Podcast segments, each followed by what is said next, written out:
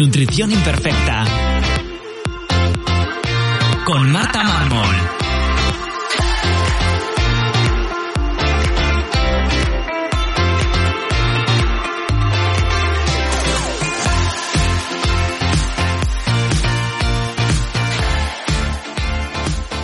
Bienvenidos a Nutrición Imperfecta, un lugar para aprender a cuidarte y empezar a ver la nutrición como una aliada que te ayudará a encontrarte mejor y a volver a disfrutar de la comida como antes.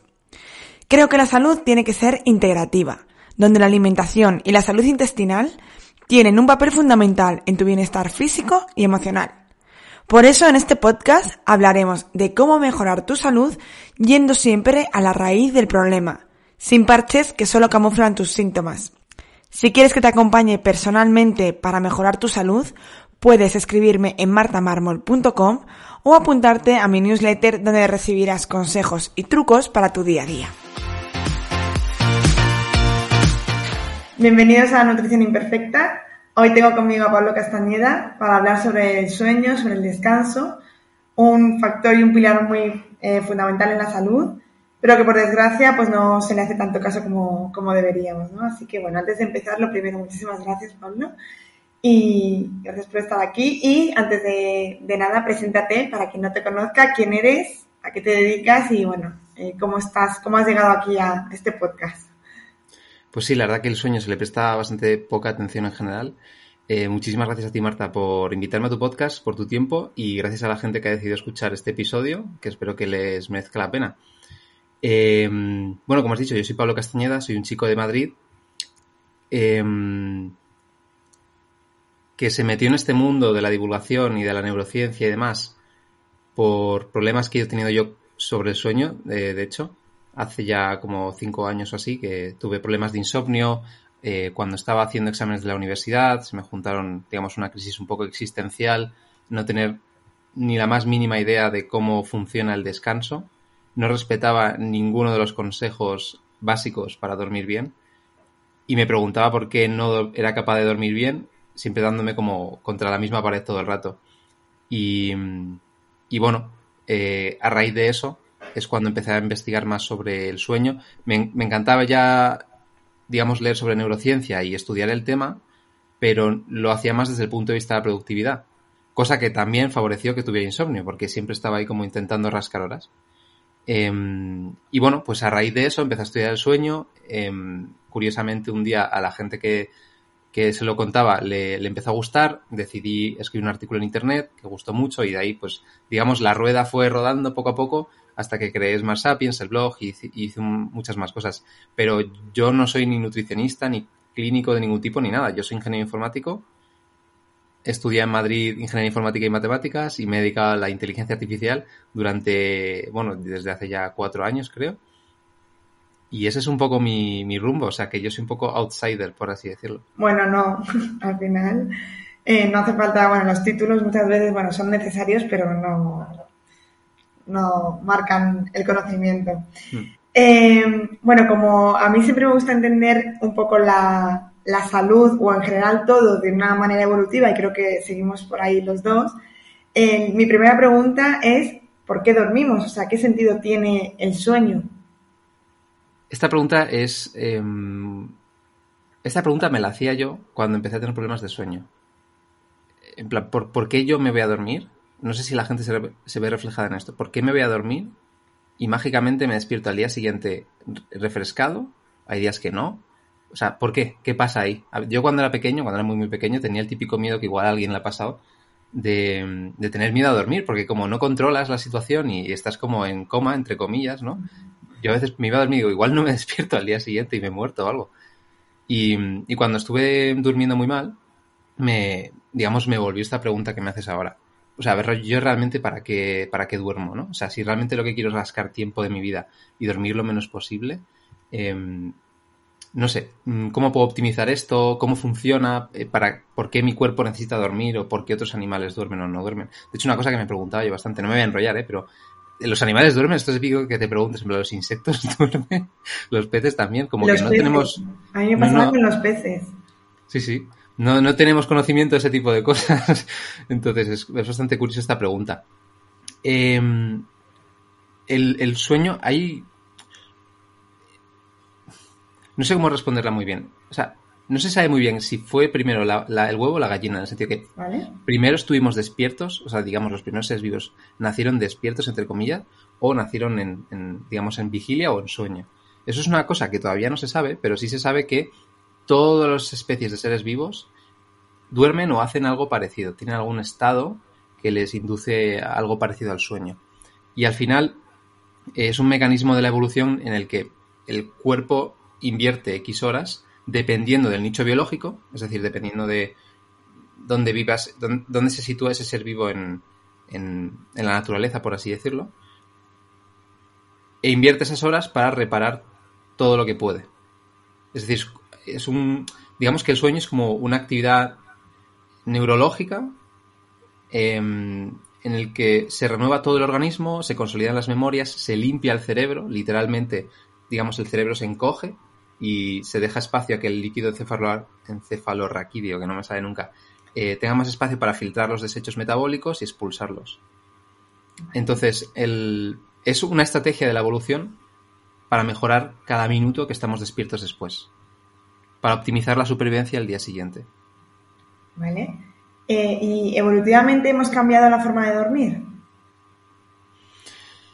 Sí, hemos cambiado la forma de dormir en tanto que los sistemas nerviosos se han hecho más complejos. El sueño, hay dos tipos de sueño. Digamos, está el sueño REM, que es el que conoce mucha gente por- porque se asocia al, al acto de soñar, de las ensoñaciones, porque es el, el momento sueño en el que se mueven los ojos, de ahí las siglas de REM, de Rapid Eye Movement en inglés. Y luego está el sueño no REM, pero el, sueño más básico, más primitivo, es el sueño no REM. Es el que se encuentra en, en todas las especies y el sueño REM es como evolutivamente más, eh, más reciente, básicamente, porque está asociado al procesamiento de las emociones, por ejemplo, cosa que es evolutivamente más ha tardado más en llegar, digamos, a los seres vivos.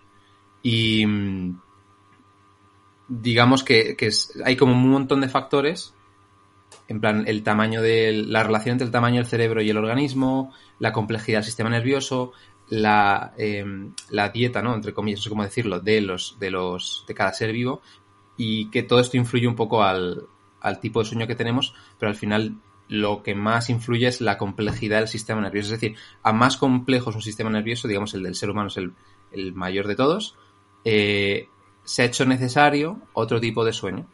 Entonces, el, el sueño ha ido evolucionando, digamos, de, también de, de menos complejo a más complejo. Ahora hablaremos, si quieres, de la arquitectura del sueño y un montón de cosas, de cómo es ese concierto neurológico en el cerebro del, del ser humano. Pero, digamos, es como parecido a todas las especies, pero mucho más simple. Vale, y cuando te refieres a simple, ¿es a, a- en cuanto a fase de arquitectura o en cuanto también a horas y tiempo que necesitas? En cuanto a la arquitectura del sueño y todas las funciones que debe cumplir el sueño. Las horas dependen un montón de la especie. Hay especies que. Esto no me lo sé exactamente, pero creo que las jirafas dormían tres horas o algo así, tres o cuatro horas. Y. Y hay otras especies en la escala de evolución más recientes, por así decirlo, que duermen muchas, muchas más horas. Entonces, no es tanto eso. Mm. Exactamente, claro. Vale. Eh, ¿Por qué, antes de meternos en todo esto, por qué hay tantos problemas de sueño ahora? ¿Por qué si es algo tan eh, natural, por así decirlo, eh, nos encontramos con tantos problemas?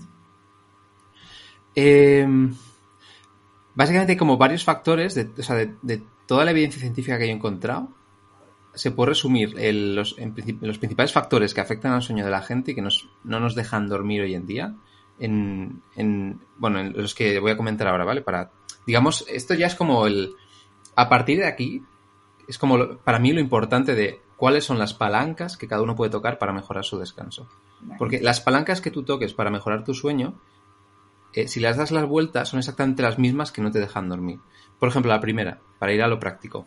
El contraste entre la luz y la oscuridad, es decir, que tu, que tu cuerpo reciba luz, que en tus ojos entre la luz para sincronizar tus ritmos, un montón de cosas, la luz que recibas durante el día, a cuanta más intensidad por el día mejor, porque genera un contraste entre el día y la noche, y además de muchas otras cosas, y ayuda al cuerpo a optimizar tanto la vigilia por la mañana, es decir, para ser más productivos, como el sueño por la noche para dormir de forma más profunda. eh, y la oscuridad por la noche precisamente para tener ese contraste.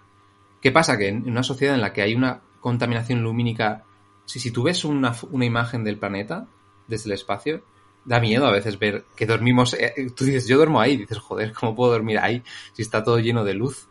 Eh, pues eso lo que genera es menos contraste entre el día y la noche, ¿no? Entonces, este poco contraste, esta contaminación lumínica, estas luces que hay por todas partes y además el tipo de luz afecta muchísimo, no es lo mismo la luz de la luna, que incluso en luna llena tú puedes pensar, joder, hasta me da sombra la luz de la, de la, de la, de la luna. Pero es una luz eh, de un espectro electromagnético y una intensidad muy diferentes a eh, la luz del móvil, aunque sea muy, muy baja la intensidad, ¿sabes? Entonces, este contraste es el que, si, si lo perdemos, el sueño es incapaz, o sea, el cuerpo es incapaz de sincronizar el descanso.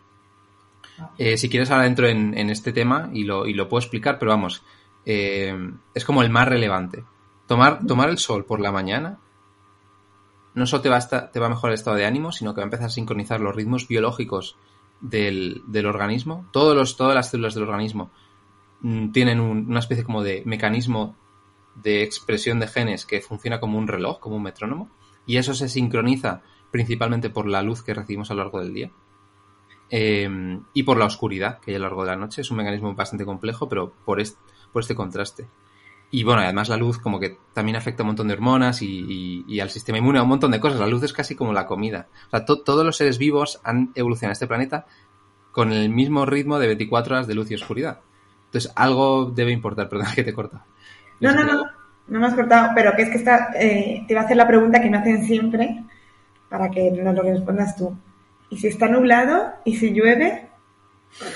Ahora entramos en el resto de factores, pero el... Ahora, bueno, luego te explicaré, pero la luz a mí es uno de los temas que más me están apasionando. La luz, una cosa tan extraña, pues sí, sí. Eh, cuando nuestro ojo no... O sea, la diferencia de luz entre el día y un, entre un día soleado y nublado, el ojo no lo percibe como tal. O sea, estamos sesgados. Nuestros sentidos nos sesgan precisamente para sobrevivir mejor en el entorno en el que, en el que hemos nacido. Pero el, el cambio de magnitud entre la intensidad de luz de un día soleado y un día nublado es gigantesco. Si tú, por ejemplo, estás en, digamos, en, la habitación de tu casa donde más luz natural pueda haber y te, y te colocas en un día nublado y luego lo comparas, le puedes hacer una foto con un día soleado, puedes decir, vale, hay más luz. Pero no dirías que hay un salto de magnitud tan grande como, como si lo hay cuando mides el, lo que es la intensidad de luz. Hay un. Bueno, la intensidad de luz se mide en luxes, que es la cantidad de fotones de las, de, que, emiten los rayos del sol o cualquier fuente de luz. El sol por la mañana eh, depende un poco de la zona del planeta, etcétera, un montón de, vari- de variables, ¿no? Pero digamos que ronda los 100.000 lux, para que nos hagamos una idea. Un día nublado, pues es- igual está entre los 20.000 y los 30.000 lux. ¿Vale? De 20.000 a 100.000 hay un salto bastante grande. Sin embargo, y aquí es donde quiero ir, tú, si tú miras una foto de, de la calle en un día nublado eh, y lo comparas con tu luz, digamos, en el interior de tu casa, no dirías que hay un salto de magnitud muy grande. Pero hay- lo hay entre 20.000, que es un día nublado, a lo que hay en un interior, como muchos son 1.000. O sea, hay un salto de magnitud casi igual o más grande que, entre el día soleado y el día nublado. Entonces, sí, cuando, cuando es nublado, eh, hay que exponerse igualmente, aunque no veamos el sol y no no nos impacte tan positivamente, pero sí sincroniza nuestros relojes internos y ayuda al organismo en, en un montón de funciones, porque aunque haya menos intensidad, sí la hay, mucha más que dentro de casa o dentro de la oficina. Vale. O sea, luz como primer factor, que de hecho podríamos hacer casi un podcast sobre luz, ¿no? Por lo que Podríamos hacer un podcast sobre luz, sí, sí. Vale. No, y es verdad que, que en el cerebro afecta un montón de cosas, pero es que luego lo que tú decías a nivel hormonal, la insulina, por ser mm, simples, es, una hormona que se activa con la luz, es diurna y, y se toleran mejor los carbohidratos por la mañana que por la noche. A ver, la diferencia, si queremos hilar muy fino, pero sí que es verdad que se activa con la luz, igual que otras muchas cosas. La luz ha sido terapéutica durante prácticamente toda la historia de la humanidad, salvo ahora que vivimos en un entorno moderno totalmente distorsionado de lo que es, pero se ha usado como medicina eh, durante muchísimos, no sé si siglos o, millones de años casi, pero sí, sí. Em, iba, iba a decir una cosa, de hecho, hay una recomendación que sale directamente de esto, y es, ¿qué pasa si yo vivo en Finlandia, ¿no? O en algún país así del norte, donde recibo menos intensidad de luz, menos horas de luz al día, etcétera. Al final hay que tener en cuenta que hay una especie como de hambre de luz. Esto no está científicamente, digamos, validado, pero sí los científicos lo están empezando a comentar. Y ese hambre de luz es como cuántas calorías tienes que meterte tú en un día, ¿no? Normalmente entre 2.000, 2.500, para hacernos una idea. Pues cuántos fotones de luz necesita tu cuerpo al día. Entonces, cuando está nublado, vives en zonas del norte, necesitas más exposición porque necesitas más fotones de luz que entren en tu cuerpo. Esto ya te digo, no es una cosa que podría, no pondría la mano en el fuego, pero se está empezando a hablar de algo de esto. Entonces, eh, para sincronizar los relojes biológicos y, digamos, tener los mismos beneficios que un día soleado normal, cuando es nublado estamos en el norte, que es ponerse más horas. Es como la mejor solución que, tenemos a eso. Bueno, dime, dime, dime. No, no, no. Eh, por continuar, entonces, primer factor eh, fundamental que nos está distorsionando un poco el sueño actualmente es esa alteración de la luz, ¿no? Exposición de forma continua y no exposición a la luz solar por la mañana. Lo primero que puedes hacer para mejorar tu sueño es exponerte al primer rayo de luz que puedas. Y ir apagando las luces progresivamente, incluso poner velas y tal por la noche para generar ese contraste. La idea es el contraste. Luego hay otro factor súper importante que es la temperatura. Ah, te iba a decir, ¿por qué las velas? Ah, bueno, pues porque normalmente usamos, por las noches usamos más luz de la que creemos que necesitamos. Podéis hacer la prueba de, en vez de bajar la intensidad o, apagar el número de luces que tenemos en casa, intentar usar la menor cantidad de luz posible para ver. Si estamos cocinando, si estamos haciendo cualquier actividad normal por la tarde-noche, eh, si tú pones unas velas, te vas a dar cuenta a los 5 o 10 minutos que la retina eh, ha cambiado su sensibilidad para adaptarse a, a, esa cantidad de luz y ves igual de bien. Entonces, y sin embargo, estás favoreciendo el sueño de después. Vale. Eh, tiro millas, de hecho, con esto, y eh, luego voy más rápido con el resto de cosas, porque me parece fundamental. El, además, cómo recibimos la luz, es decir, desde, desde qué ángulo recibe la luz el, ojo, también influye. Es decir, por la mañana el cuerpo está acostumbrado a que venga la luz del sol desde arriba y los eh, receptores que sincronizan el cuerpo, los ritmos del cuerpo, no están distribuidos en la retina, digamos, de forma homogénea, sino que están de forma que si tú la luz de que, necesitan la luz desde arriba a las primeras horas del día. Por eso si estás trabajando en una oficina, en tu casa y demás, es bueno tener las lámparas de arriba encendidas. Luego, a lo largo del día, una, pasadas ya 10 horas que te has despertado, las lámparas de arriba las vas apagando y pones luces más desde, digamos, horizontales a, vamos, a la altura de tu cabeza, por así decirlo o las pantallas mismas de una lámpara que tengas en el escritorio, cosas de estas. Y cuando ya se va acercando la noche, vas apagando progresivamente todas las luces que puedas. Eh, es un poco una recomendación que os va a ayudar también a que cuando llegue la hora de dormir ni os deis cuenta y el cuerpo ha sincronizado tan, bien la hora del sueño que segrega la melatonina en cuanto queréis dormiros. ¿Y qué hay después de la luz del atardecer? Que también he, leído mucho sobre eso. ¿Es cierto? O sea, ¿esa luz es diferente o, a lo mejor es por la perspectiva que decías tú? Eh, claro, alguien podría pensar que la luz del atardecer, como es, roja, por, la suciedad de la...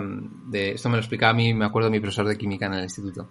La luz del atardecer es roja porque eh, recorre más parte de la atmósfera y la luz llega, o sea, habiendo recorrido más eh, contaminación, por así decirlo, más cosas, y, llega de otro color. Pero precisamente eso es lo que hace que se sincronice de forma diferente el cuerpo. Es decir, la, luz del sol es diferente según la hora del día y tiene diferentes funciones en el organismo. Entonces, las mejores horas de luz son la primera hora y la última hora.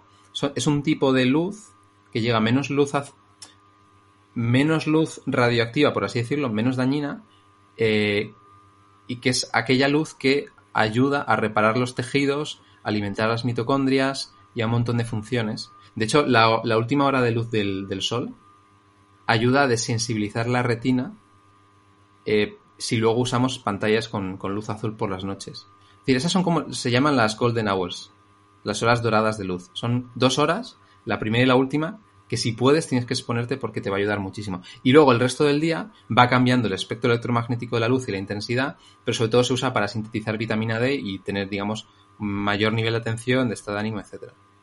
Vale. O sea que, sí. Es súper interesante. Vale, vamos a pasar porque yo te podría seguir haciendo preguntas sobre la luz durante dos horas. Eh, el siguiente factor que decías, que te he cortado antes, es la temperatura. Sí, igual que hay un contraste de luz y oscuridad, hay un contraste de temperatura. Y lo importante de esto es que la temperatura corporal es el lenguaje circadiano, es decir, los ritmos circadianos que hablan las células. Cuanto menor sea el contraste entre la, temperatura, o sea, si la temperatura es plana, es decir, es la misma en el cuerpo durante todo el día, las células no se van a enterar de qué hora del día es, entonces no van a sincronizar bien sus funciones. Por eso es importante estar expuesto a los cambios de temperatura del ambiente. Si nos pasamos todo el día en un interior con la misma temperatura, 23 grados centígrados, el, cuerpo va a seguir esa, temperatura y no va a recibir ningún input, ningún cambio a nivel fisiológico. Entonces es importante eh, tener en cuenta la curva de temperatura del cuerpo, que eh, por la mañana, según nos despertamos, es la menor de todo el día. Y va aumentando a lo largo del día hasta la... ¿Cómo era? No me acuerdo exactamente, pero va aumentando a lo largo del día hasta la tarde y luego vuelve a bajar. De hecho, la temperatura es la variable que mejor correlaciona con el centro del sueño. Si, alguien se puede medir la temperatura, la temperatura corporal, podría eh, ver exactamente o con mucha precisión cuál es la sincronía de, sus ritmos biológicos. Entonces, eh, yendo a lo práctico, lo importante es eh, intentar exponerse a esos cambios de temperatura. Una cosa que suelo hacer yo es, cuando es más invierno y hace más frío, aún así dejo las ventanas de casa abiertas. Y aunque me tenga que abrigar un poco más en casa, a mí yo lo percibo como más natural. Y me, creo que me ayuda a dormir. Vamos, yo eso lo tengo comprobado en verano de Madrid al pueblo. Vamos, solo por irte al pueblo a dormir bien, porque además en la casa del pueblo hace mucho frío Hmm. Eh, no, hay, color, o se duerme mucho mejor con frío. Aunque te tengas que tapar y abrigar. Totalmente. No, hay que pasar frío, pero que la temperatura, o sea, que haya mantitas por el cuerpo y la cara fresquita, yo creo que es eh, la mejor manera de dormir. Y, y por eso mismo, cuando llega la noche, ¿cuál es la temperatura ambiental por la noche? Pues más fresca que durante el día. Entonces, hay que intentar refrescar las habitaciones para que el, digamos, el cuerpo reciba esa señal de es hora, ya es de noche. O sea, el, cuerpo no entiende si es de noche o de día, salvo si recibe luz o oscuridad o cambia la temperatura. Vale. Entonces, por las noches hay que intentar reducir la temperatura precisamente para, esto. Vale, o sea, no tener la calefacción a tope en casa durante todo el día eh, nos va a ayudar a dormir. Vale. Eh, ¿Qué más factores hay? Em, por otro lado, también está el tema de los fármacos, medicamentos, eh, lo que comemos, todas esas cualquier sustancia que nos metamos en el cuerpo eh, también va a afectar a los ritmos a los ritmos biológicos, va a afectar a, las hormonas, a los neurotransmisores y eso al final va a impedir que se dé ese entorno hormonal natural del cuerpo para sincronizar el descanso. Entonces, cuantas menos cosas, eh, o sea, menos, cuantos menos fármacos tomemos, casi mejor, porque casi no sé, yo no, soy farmacéutico, pero sé que hay muchos fármacos que afectan, por ejemplo, los típicos antidepresivos. Afectan a los niveles de serotonina y a cómo el cuerpo sincroniza, sincroniza el descanso. Em, pero también lo que comemos, que ahora si quieres hablaremos de esto más en profundidad, también afecta mucho al, al, sueño de, por la noche. Si, por ejemplo, no tomamos suficientes proteínas animales, bueno, no animal. Yo es que no soy experto en esto, pero si no, si no suficientes proteínas, el cuerpo no puede sintetizar serotonina ni melatonina, que son precursores uno de otro. Es algo importante a tener en cuenta, por ejemplo. Eh, personas que no toman, eh, que nunca toman nada de huesos o, o, cartílagos o cosas así, son personas que no ingieren eh, cantidades de glicina suficientes también para, para el sueño por las noches. Y bueno, hay un montón de factores que, también que afectan. O sea, que lo que comemos y cualquier cosa que ingerimos en general afecta al descanso. Y en la sociedad de hoy en día en la que casi todo es em, comida hiperpalatable y fármacos para casi cualquier cosa, pues eh, eso también afecta al sueño. Sí, además, eh, lo que dices de la proteína, eh, yo siempre recomiendo tomarla por la mañana, porque esa proteína que estás ingiriendo en el desayuno te va a ayudar a generar los neurotransmisores necesarios para eh, melatonina por la noche. Para que pase la barrera hematocefálica eh, hay que tomarlos por la mañana. Yo siempre digo que, el, que la mejor noche empieza por la mañana. Entonces, em, sí, eh, el desayuno habitual es leche con colacao y galletas. Y ahí no hay, es todo lo contrario a, a energía, a productividad, que tú también podrías hablar de esto, y, a, y al descanso. Hmm, totalmente. Y luego hay otro, hay otro factor bastante importante, que es el tema del envejecimiento. Eh, como, o sea, como estoy hablando, el cerebro sincroniza las fases del sueño, los, los, ritmos biológicos, etcétera, son como grupos de neuronas. Por simplificarlo, y de hecho hay partes de esto que se explica así en, en, la evidencia científica, hay como neuronas on y neuronas off, del sueño REM, del sueño no REM, etcétera, etcétera. Eh, ¿Qué hace el envejecimiento? Perder estos sensores neuronales, perder células en la retina que captan la luz, es decir, perdemos sensibilidad a, las, a los inputs biológicos que sincronizan el descanso. Entonces, eh, necesitamos más, más intensidad de estos inputs, por así decirlo. Y esto afecta al. Como vivimos muchos más años, el, sueño cada vez es más difícil. Es decir, hay que cuidarlo más cuanto, cuantos más años tenemos. Y si envejecemos peor, pues vamos a perder estos sensores, por así decirlo. Lo estoy simplificando, que entendamos que no son sí. sensores, ¿no? Pero, pero, para que nos entendamos, eh, una persona mayor, con 80 años, va a necesitar más horas de luz por la mañana para sincronizar su ritmo biológico que un niño de 4. Vale. Sí, pero eso en las personas mayores es más. O sea, empiezan los problemas de descanso, ¿no? Justo. Están todos medicados hasta las cejas, pero bueno. Y hay un, hay un último factor que es bastante importante, que es el tema de los horarios. El otro día me pasaba que va a ser pronto mi cumpleaños y estaba, estaba reservando mesa en un restaurante. Uh -huh. Y entonces eh, reservo mesa para las 8 de la tarde. Y me echan la bronca a mi familia y me dicen que es muy pronto para cenar. Y yo le digo, no es pronto, ya es de noche. para mí si es de noche no es pronto para cenar. Y ellos como, ya, ya, pero es que nosotros tenemos a las diez y media. Bueno, muy bien. Pues precisamente esto nos hemos acostumbrado a cenar muy tarde y a desayunar muy pronto, a comer a todo tipo de horas, a los afterworks de después de la oficina, bueno, un montón de cosas que no está mal eliminarlos, digo, pero sí tenerlos en cuenta que nuestro cuerpo funciona a otro ritmo, a un horario natural que, no está tan, eh, digamos, no hay actividad durante tantas horas en el día. Porque aquí nos levantamos, madrugamos a las 6 o a las 7 de la mañana, desde las 6 de las 7 de la mañana ya recibimos notificaciones, impact, luz azul del móvil, trabajo, estrés, me tengo que duchar, coger el autobús, el coche, etcétera, hasta las, hasta las 12 o a la 1 de la noche, que estamos viendo una serie, hablando con amigos, resolviendo problemas, contestando emails. ¿Y cuántas horas tenemos de reposo? 6 horas de reposo. O sea, lo ideal para el cuerpo es tener sus... mm, Cada, cada uno duerme lo que duerme, mi mente entre 6, 7, 8 horas de sueño más una hora posterior y anterior al sueño, de reposo mínimo. Entonces, estos horarios sociales también afectan a, bueno, al resto de cosas, a los hábitos que tenemos. Y es como el último gran factor que afecta al sueño. ¿El movimiento? El movimiento también. Vale. Porque en cuanto a movimiento diario, bueno, pero hacer deporte, eh, ¿hacer deporte por la noche podría afectarnos o no?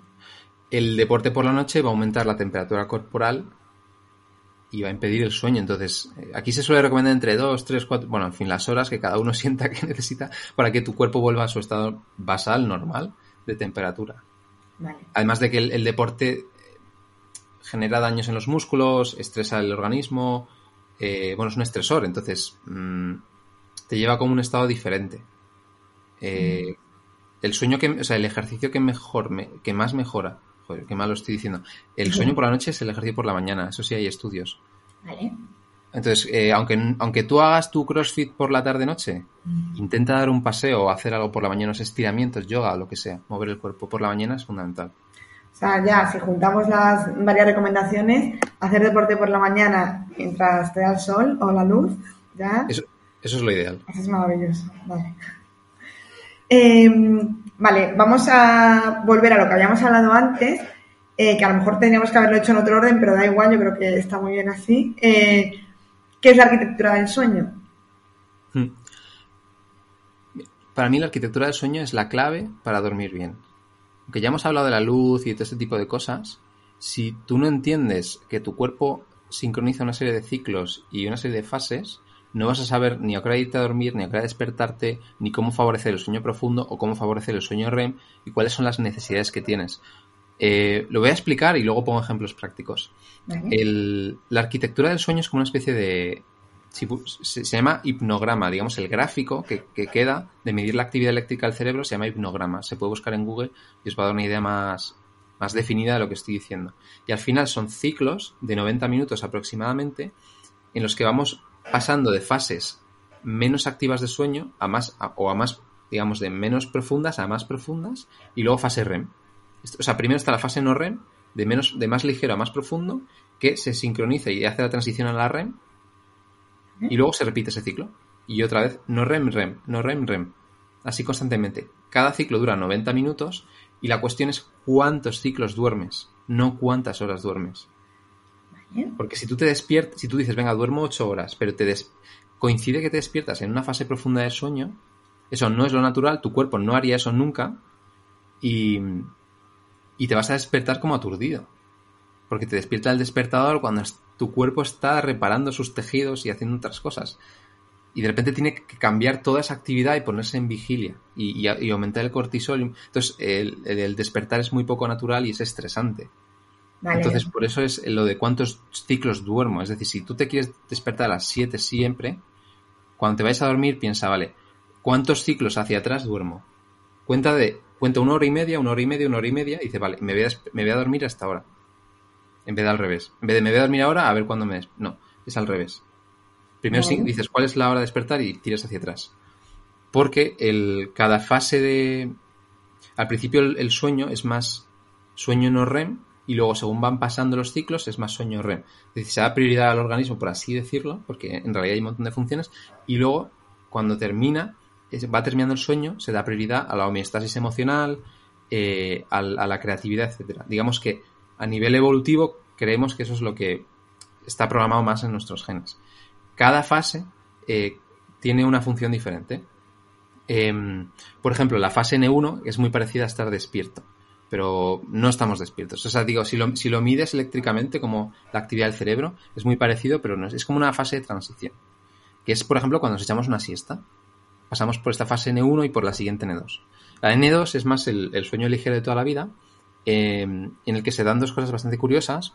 Una es la- los usos del sueño, que son ráfagas del hipocampo eh, al, resto del cerebro para ir consolidando las memorias. Y también están los complejos K, que son eh, como unos picos de actividad eléctrica cuando lo medimos, que en realidad es como el cerebro teniendo pequeños mecanismos de estar despierto por si acaso ha pasado algo. Esto, por ejemplo, una persona eh, que, es, que mm, las, mujeres embarazadas tienen más complejos K, por si acaso el bebé está llorando. Son mecanismos que tiene el sueño por si acaso, los dispara de repente, pum, pum, pum, a ver si puede detectar algo. Y es el, el sueño ligero es esto, ¿vale? Cuando vamos a echarnos la siesta es importante no pasar más del sueño ligero. Porque entonces entramos en fases profundas. Por eso las siestas suelen ser de 20 minutos las más óptimas. Pero cuando dormimos por la noche no, hay que dormir del, del tirón. Y, y las fases profundas que vienen después, la, si lo buscáis, antes era N3 y N4, ahora parece que se ha resumido en una, porque son un poco parecidas, que es el sueño profundo de toda la vida, donde se liberan un montón de hormonas de, de crecimiento y un montón de cosas, se reparan los, los músculos, digamos, la, las ondas cerebrales son mucho más lentas y demás, estamos totalmente desconectados del exterior y, bueno, son funciones diferentes. Lo importante es ir pasando, hacer una transición adecuada de, una, de unas a otras. Cuantos mejores sean nuestros hábitos, como los que hemos dicho de luz, oscuridad, temperatura, alimentos, fármacos, etcétera, etcétera, mejor va a ser la transición de todas estas fases. Y después de la profunda viene la fase REM. Aquí es donde se dan muchos trastornos del sueño. Sonambulismo, eh, narcolepsia, están relacionados con esta transición de fase profunda a fase REM, porque la fase REM es una fase en la que si tú mides el cerebro, está muchísimo más activo que durante el día. O sea, hay una parte del, del sueño, cuando estamos durmiendo, que nuestro cerebro está a tope trabajando. Hay como partes del cerebro que se desconectan por completo, pero otras que se activan mucho más que durante el día. Eh, porque es una fase, por eso lo del movimiento ocular eh, rápido y un montón de cosas, donde lo que quiere el cerebro, digamos, es limpiarse, conectar partes que están alejadas para, favorecer la creatividad y limpiar las emociones. Limpiar las emociones entre comillas, ¿vale? No, es exactamente eso, pero filtrarlas.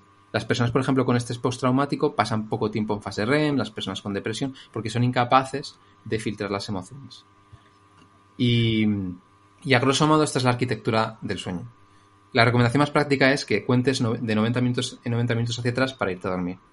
Y que ¿Todo entiendas el que mundo, todo el mundo tiene fases de 90 minutos? Bueno, supongo que será una estimación, pero es Una más menos estimación, pero sí. general. Sí, sí. Vale. Por ejemplo, el alcohol hace que el cerebro no sea capaz de hacer esos 90 minutos y se convierten en 200 minutos o cosas así. Entonces, se cumplen menos, menos fases cuando tomamos alcohol. Vale. O sea, que puede ser una de las razones por las que la gente al día siguiente se levanta que no es persona, ¿no? Justo. El Entre te- otras. te seda, entonces tú crees que va- te duermes, empiezas a dormir mejor, pero si tú miras la, podéis poner arquitectura del sueño alcohol y veis cómo tarda un montón el cerebro en entrar en, su- en sueño profundo. Cuanto más alcohol, pues más todavía. Vale. Y eh, los despertadores, eh, no sé cómo se dicen, inteligentes, no sé si se dice así. Bueno, estos despertadores que te van despertando poco a poco, eh, ¿cómo calculan en qué fase estás? ¿O eso lo calculas tú y tú lo vas poniendo? Es que siempre ha sido mi duda. Digo, ¿cómo sabes cuándo despertar?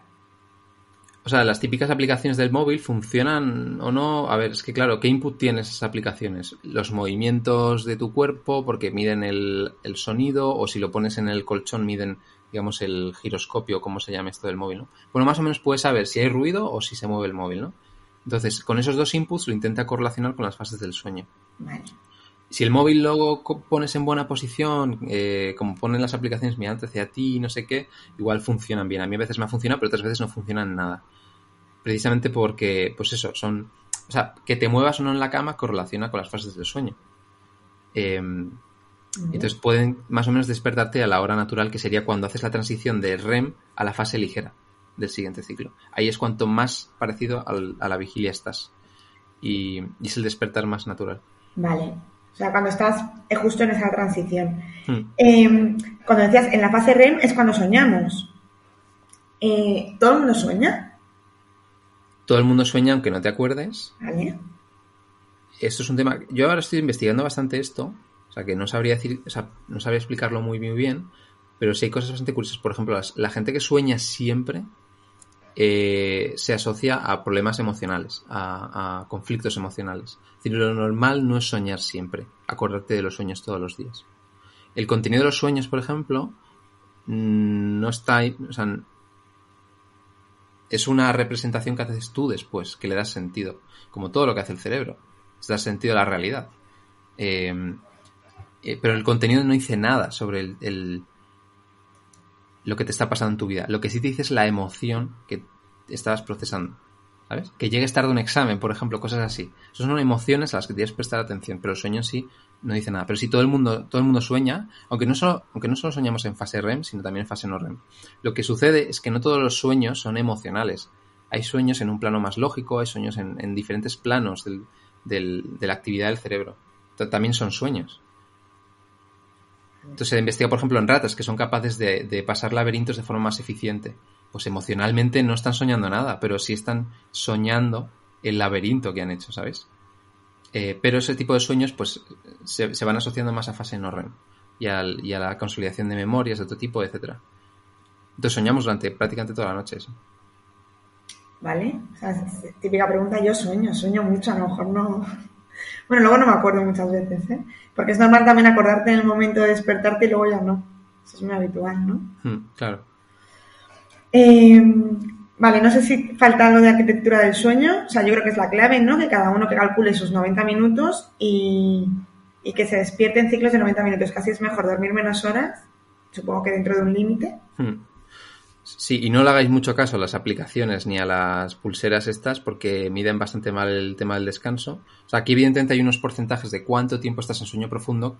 Digamos, hay unos rangos adecuados, porque si estás solo un 5% de la noche es que tu sueño es súper pobre. Si estás en un 25% aproximadamente, o no me acuerdo cuánto era, el sueño es mejor, ¿no? Entonces, hay unos porcentajes, pero este, las pulseras, las aplicaciones del móvil, lo miden bastante mal. Solo hay uno que, que es el Laura Ring, que es un anillo bastante más caro, eh, que mide mucho mejor el- estas variables y es el único del que te puedes fiar. Del resto, no os fiéis. Yo os diría que la mejor, la mejor forma de saber si estáis durmiendo bien es vuestra sensación subjetiva, comparada a lo largo de los días.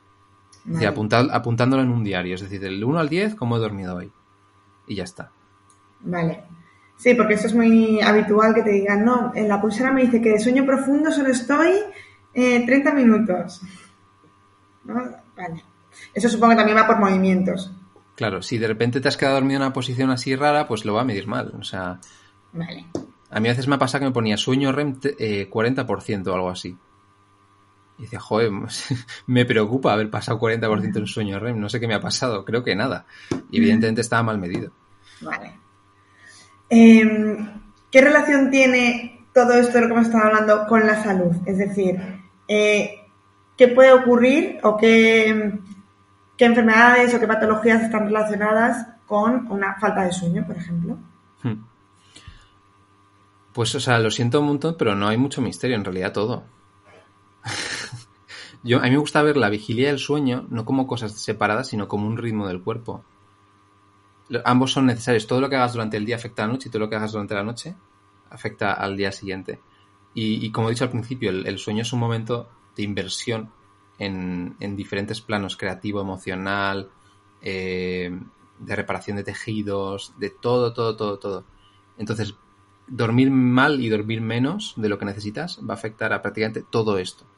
Eh, al, a la, no sé, a la reparación de los tejidos, al sistema inmune, al, a la hormona de crecimiento, a, a, a- la memoria, prácticamente todo. O sea que. em, sí, o sea, afecta a muchas más cosas de las que nos gustaría imaginarnos. ¿Se puede compensar? Me refiero. eh, yo durante de lunes a viernes duermo fatal, es mentira, pero eh, duermo muy mal, duermo pues eso, 4 o 5 horas, pero luego llega el fin de semana y duermo 12 horas. Eh, ¿Al final estoy compensando o no sirve? No sirve, pero yo creo que sí. Me explico. Yo, o sea, tengo que deciros que no, no se recuperan las horas de sueño. Además, eh, tú cuando duermes menos, tu día lo haces emocionalmente habiendo dormido menos. A nivel de memoria, habiendo dormido menos. Tus relaciones sociales habiendo dormido menos. Tus relaciones con tu jefe, con todo. Todo eso no vuelve, el tiempo no vuelve. Tú has pasado un día a nivel productivo, social, todo lo que tú quieras, habiendo dormido menos. Y eso no lo recuperas. Otra cosa es que a nivel salud puedas recuperar esas horas de sueño. En parte sí y en parte no. En, el sueño más crónico, es decir, cuando nos privamos de sueño de forma crónica, eh, los daños prácticamente están hechos y no se pueden recuperar. Em, cuando es una, privación de sueño más aguda, parece que sí se puede. Em, yo recomendaría que una persona que, que duerma menos intente recuperarlo con algunas siestas de 30 minutos o algo así. Eh, aunque no es lo mejor, porque la mayoría de la gente al final se va a echar la siesta, se va a tirar tres horas y has desincronizado totalmente el cuerpo y luego no duermes por la noche y entras en un bucle. Entonces, si tú crees que eres capaz de dormir 30 minutos, 20 minutos, yo lo recomiendo, porque vas a ser capaz de bajar los niveles de estrés, eh, limpiarte un poco la mente de tantos problemas, eso va a afectar a cómo vives el resto del día positivamente y cómo vas a dormir durante la noche. Hay que ver, esto es el pensamiento sistémico, es decir, todo afecta a todo. Entonces, no hay que ser tan tajante en sí o no. ¿Vale? Eh, si, si, si te privas de horas de sueño, intenta recuperarlas con, con, más- con siestas, teniendo en cuenta que necesitas más espacio para ti, para estar con- en calma. Es decir, no te exijas lo mismo, porque es que no puedes. Claro. Eh, pero luego también quiero recomendar algunas cosas. Se está investigando bastante ahora. eh, por ejemplo, hay aplicaciones y vídeos en YouTube de, del yoga nidra, que son grabaciones eh, que te inducen a estados parecidos al sueño y que tienen efectos parecidos al sueño.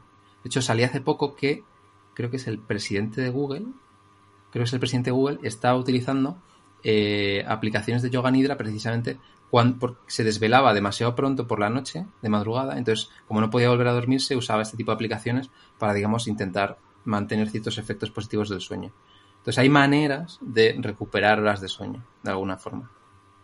Vale. Luego, si quieres, te paso los links y los puedes poner. Sí, los pondré todos en, en las notas del programa. Vale. Eh, ¿Y los trabajos a turnos? ¿Cómo afectan a la salud? Vale, este tema es súper complejo. Yo he hablado con profesionales en cronobiología y, y expertos en sueño y me sorprende que hasta ellos les cuesta una barbaridad de recomendaciones. Yo le diría a una persona que trabaja a turnos que se compre una lámpara de luz intensa, de estas que hay por Amazon de 10.000 lux o así, porque les va a ayudar a dar estos inputs a su cuerpo de cuándo tienen que estar atentos y cuándo tienen que estar en reposo, es decir, a generar ese contraste, porque naturalmente lo haría el sol, pero como ellos trabajan en otras horas, tienen que hacerlo de forma artificial. y está bastante estudiado que funciona muy muy bien. De hecho, esto se hace en, personas mayores también, que se convierten en trabajadores a turnos sin quererlo, porque pierden esta sensibilidad de la que decía antes. Su cuerpo ya está totalmente desincronizado. Eso uno. Otro es el ejercicio físico. En, en, personas que trabajan a turnos, el ejercicio físico es una de las cosas que más ayuda a sincronizar el cuerpo y a reducir los, las consecuencias negativas de este trabajo a turnos. Y otra que no sé si se puede, pero se puede intentar, que es hablar con, tu empresa, con tus jefes, etcétera, para que los turnos sean más regulares. En el sentido de que no te digan, no, es que el lunes haces un turno a esta hora, pero luego el miércoles es diferente y el, fin de semana quizás hagas turno o no. Eso es una putada, con perdón, para las personas que trabajan a turnos, porque ya que vas a trabajar a turnos, deja a tu cuerpo que sincronice un horario de turnos. Pero si se lo estás cambiando todos los días, no le das tiempo y entonces vas a acabar destrozado. A mí ha venido gente que necesita, que, me ha pedido ayuda de verdad por ese tipo de cosas y, y bueno, eh, a veces no hay solución, o sea, a veces te toca pringar, pero si la hay... De trabajo. Es que puede, llegar a ese punto, es que hay gente que está tan afectada que puede llegar a ese punto. Y luego también gente que trabaja a turnos eh, suele hacer uso de la melatonina, que se usa mucho para el jet lag, pero si lo piensas, esas personas están como en jet lag. O sea, su cuerpo está viviendo en Helsinki, en Nueva York, mientras están en España o cosas así. Entonces, eh, aunque esto lo suyo es hablar con un especialista, pero que es que yo creo que es muy importante que una persona que trabaja turnos entienda muy bien este tipo de cosas, porque su realmente su vida depende de, ello. Totalmente. Sí, si nos cuesta ya a las personas que tenemos un horario normal, por decirlo una, no, no sabemos todo esto y no tenemos bien regulados todos los ritmos, imagínate una persona a turnos y lo normal, lo que dices tú, que es dentro de a turnos es eh, una semana de mañana, otra semana de tarde, otra semana de noche. Eh, al final es como, bueno, Mm. Cuando me quiero acostumbrar a un ritmo, de repente me han cambiado y los días de transición son terribles. Bueno, y, luego todo lo demás. Y una cosa que me gustaría decir, si nos está escuchando alguien que trabaja a turnos, es que se, se, valora muy poco ese tipo de trabajos. Mantienen la sociedad en pie eh, y no se valoran nada. Tú, la gente duerme, vive normal, pensando que el mundo funciona mágicamente, pero son esas personas las que eh, hacen que un hospital esté activo durante todo el día o que la ciudad esté limpia o que no tengas problemas, no sé, que funcionen las calles, todo esto. Yo trabajé tres meses solo, pero porque huí del lugar, en una farmacia eh, de guardia de noche. Y bueno, o sea, es que fue más terrible la farmacia en sí que el horario. Todo el mundo me dice, ¿te cambiaste por el horario? Y digo, bueno, no, no llegué a sufrirlo, estuve solo tres meses. Pero, pero sí, al final, a nivel social, yo lo notaba. Claro, mm. cuando mis amigas quedaban yo no podía la mayoría de las veces, o acababa de salir o, me tocaba entrar eh, de noche a trabajar, entonces bueno, eh, también afecta a, ese nivel. Mm. Eh, te iba a preguntar que si existía relación entre alimentación y descanso, que ya hemos hablado en parte, que lo que comemos sí que va a afectar bastante a cómo dormimos, pero ¿cómo dormimos afecta a cómo comemos? Eh, sí, voy a matizar primero la otra, la relación entre comer y dormir y luego la de dormir y comer. Em, por ejemplo, cuando no dormimos, eh, se afecta a dos cosas principalmente, o a tres diría. Por un lado está las, em, las preferencias alimenticias que tengamos y, el tipo de alimentos que queremos comer el no dormir hace que el cuerpo entre en un estado como más de alerta, de qué está pasando, ¿no? Estás más alerta, cambian los niveles de grelina y leptina y un montón de cosas, eh, y nos hace empezar a comer más comida altamente calórica o hiperpalatable y ser menos, tener menos autocontrol con ese tipo de cosas. Entonces, y esto al final se convierte en un bucle. Eso por un lado. Y, y luego también cambia la fisiología y el metabolismo, en el sentido de que una persona que duerme poco tolera de forma diferente la glucosa y la insulina y un montón de, estas historias. Entonces, eh, también influye el cronotipo. Una persona que es muy de, tardes, de noches, se asocia con personas con más diabetes, obesidad, etcétera, etcétera. Entonces, todo este tipo de cosas creo que es conocimiento que cada uno debe tener para aprender a autorregularse. Es decir, si yo soy más mm, nocturno, debo tenerlo en cuenta. En plan, no, es que yo. No sé, que la gente que se siente identificada aprenda un poco más estos temas porque eh, dormir poco afecta a lo que después vamos a querer comer o no. Em, y luego, lo que comemos afecta al sueño. Evidentemente sí, es decir, todo lo que estamos diciendo antes, todos tus neurotransmisores están afectados por lo que comes. Evidentemente va a afectar al sueño. Pero no hay magia en esto, ¿eh? o sea, tampoco hay una evidencia científica tan grande entre alimentos y nutrientes y la calidad del sueño de después. Es decir, la conexión fisiológica entre nutrientes y los mecanismos del sueño, eh, como que deben, en los estudios deberían traducirse en efectos positivos y no es tan fácil encontrarlos. O sea, son muy pocos alimentos que tienen efectos reales, eh, pero si hay algunos, sobre todo si son usados de forma sinérgica, que ayudan a dormir mejor en general. Eh, y la razón es la, lo que comentabas tú antes, lo de la barrera hematoencefálica, que es básicamente una protección que hay de, la sangre que entra hacia el cerebro. Es decir, tú no quieres que en tu cerebro entren ciertos patógenos, entonces, ni, ni ciertas sustancias. Entonces el cerebro, en esta barrera hematoencefálica, deja o no entrar eh, ciertos compuestos. Y, los que yo he investigado más que sí funcionan son el triptófano, eh, todo aquello que eleve la, producción de melatonina y, y el magnesio. Sí, por eso decíamos lo de la proteína por la mañana, eh, que va a afectar también a la melatonina. Hay alimentos con más contenido en melatonina, como hay un tipo de cerezas, la leche. Sí, pero al final es más fácil dar triptófano y que, tu cuerpo eh, la sintetice. Pero por eso hay que darlo por la mañana y el triptófano sobre todo es el que se da por la mañana el que más atraviesa esta barrera hematocefálica. Mm. Y luego un suplemento que no lo veo en ningún sitio casi nunca y que ayuda al sueño una barbaridad, que es el magnesio, en concreto el citrato de magnesio. Es un suplemento súper barato, súper seguro. Evidentemente, tengo que decir que consultéis con un experto porque siempre, yo no soy experto en, este tema, pero seguro que hay contraindicaciones, pero bueno, creo que la, idea es tener más conocimiento y más sabiduría, ¿no? Pero el citrato de magnesio ayuda una barbaridad. Es, un, es un, una sustancia que está involucrada en un montón de reacciones circadianas, y, pero también fisiológicas de todo tipo, de los músculos, eh, personas con bajo contenido en magnesio en su cuerpo van a dormir mal, casi seguro. Entonces, es un suplemento que yo al menos compraría por si acaso para tenerlo. Yo, magnesio es de lo que más mando en, suplementación, es como el, que más aparece en muchísimas ocasiones. O en forma de citrato, que dentro de los. porque el magnesio puede aparecer en muchísimas eh, mm. sales o formas. El citrato se absorbe bien y el bistiglinato, que es como con como quelado, ¿no? Que son de los que más absorben, porque luego hay otros magnesios que se usan como laxantes. Lo digo porque mucha gente luego va al óxido de magnesio, que es, el más típico, y, se usa más como laxante y no se absorbe tanto. Mm.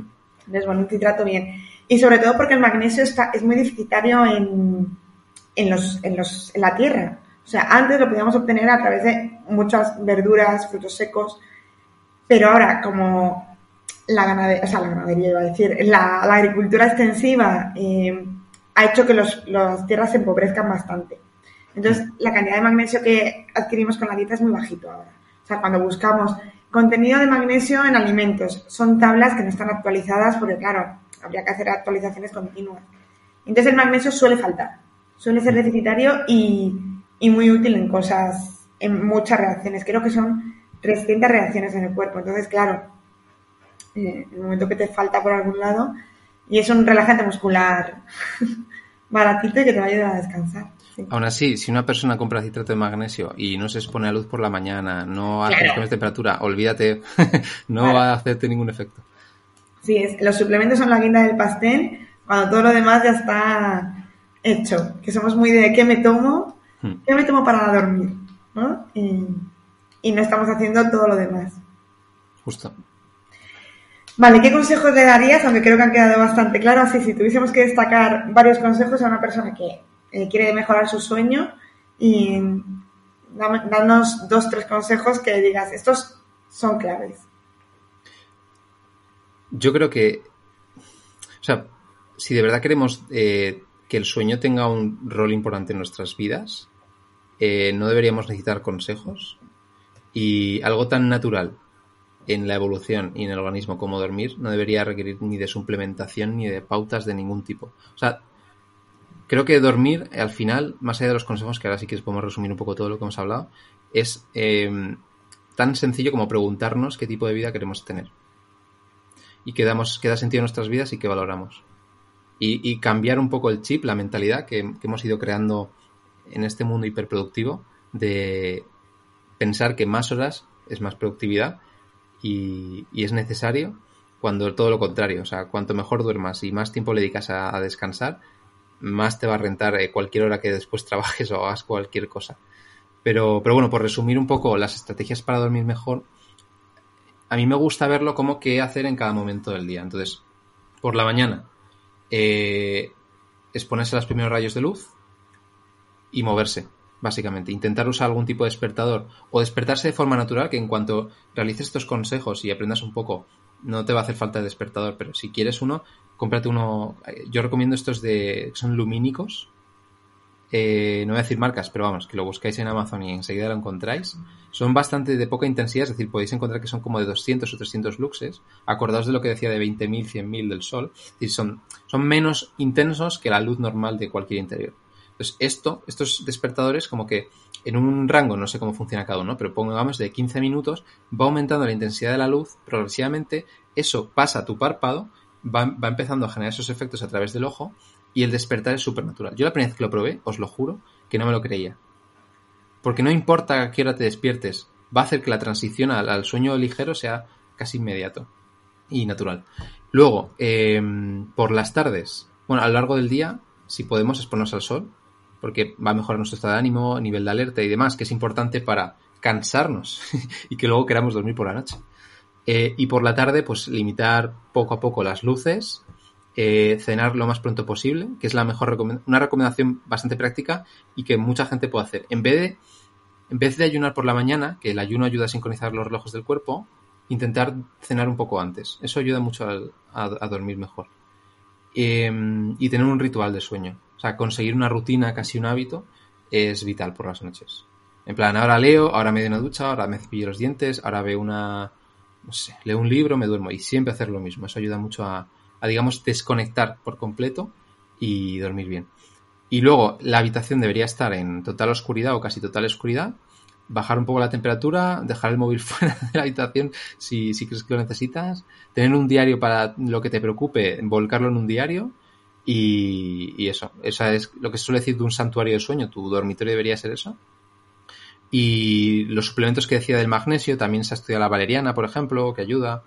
Eh, me gusta mucho la ashwagandha, que se ha visto que a dos semanas tienen efectos positivos en el sueño, porque regula los sistemas del estrés, la glicina, el triptófano, la vitamina D, que es casi como el magnesio, afecta a tantas cosas que si tienes falta de vitamina D vas a dormir mal.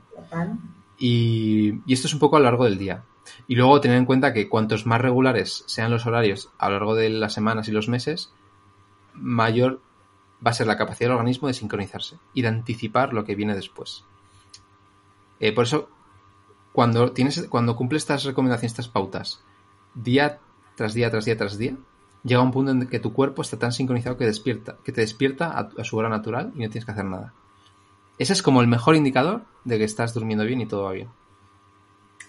Vale, sí. Bueno, yo creo que eh, hay deberes para todos. Yo voy a comprar el despertador, que llevo muchísimo tiempo queriendo hacerlo y nunca lo he hecho, así que ya te contaré qué tal mi experiencia con el despertador lumínico. Mm. Y ya para terminar, Pablo, eh, estoy realizando siempre tres preguntas a todos los invitados que venís. Eh, el primero que fue, ¿cuál fue tu detonante de, cambio de hábitos, en este caso de cambio de respecto al sueño que lo has contado un poquito antes? Pues eh, básicamente estaba en una época de muchos exámenes en la universidad hace unos años. yo soy una persona que en general no he respetado mucho el sueño. O sea, yo si era pequeño prefería estar jugando a videojuegos de madrugada sin que me vieran mis padres. Eh, pensando, escuchando podcast o cosas, o sea, no, dormía poco en general y luego esos hábitos me los llevé eh, en mi adolescencia y en mi etapa más adulta, por así decirlo. Y cuando llegó esa parte de exámenes, pues eh, intentaba rascar cualquier hora para dormir, para, para estudiar un poco más. Eh, entraba con un bucle de ansiedad anticipatoria constantemente. que el, sueño también es eso, es como un estado de sedación a nivel corporal, pero también de, desconexión mental y yo no estaba desconectado de, mis problemas. También un poco mi crisis existencial y se juntó todo eso. Me acuerdo un día volviendo en, tren de, la universidad, llevaba como tres semanas teniendo insomnio, que no me lo había dicho ningún profesional, pero que era claramente insomnio. Iba tomando todo, todo el rato pastillas para estar despierto y para plan, cafeína, eh, melatonina todo el rato. Y me acuerdo del último examen y estaba tan destrozado que pensé, si mi vida va a ser esto, apaga y vámonos. Tengo que empezar a entender cómo funciona esto de, dormir. Entonces ese fue como mi gran cambio de hábitos. En plan de en serio estudiar cómo funciona el sueño. Vale, eh, aquí eh, hay, personas que me da miedo preguntar esta pregunta, así que tú eres una de ellas.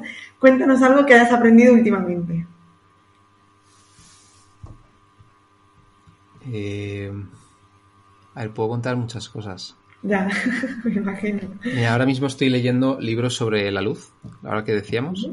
Eh, hay uno, espera, te voy a decir los nombres. Ahí hay un libro que se llama eh, Light Medicine of the Future y otro es Light Therapies, que Vale. explican todo sobre la luz, o sea, físicamente qué es la luz, una onda, una partícula, cómo interactúa con el organismo, con los seres vivos, cómo se usa la luz a lo largo de las civilizaciones, eh, los tipos de terapias de luz. Hay terapias con colores de luz, hay terapias con intensidades de luz, eh, un montón de cosas y la historia de cómo se ha usado la luz, por ejemplo, cuando había tuberculosis se sacaba a los enfermos a tomar el sol eh, y me está pareciendo, me fascina. O sea, yo veo la luz como, como la comida prácticamente. O sea, si se habla de proteínas, grasas y carbohidratos, yo metería casi la luz como el cuarto. Igual es un poco exagerado, ¿eh? seguramente, pero me está encantando todo este tema. Bueno, a lo mejor sí, o sea, igualarlo sí.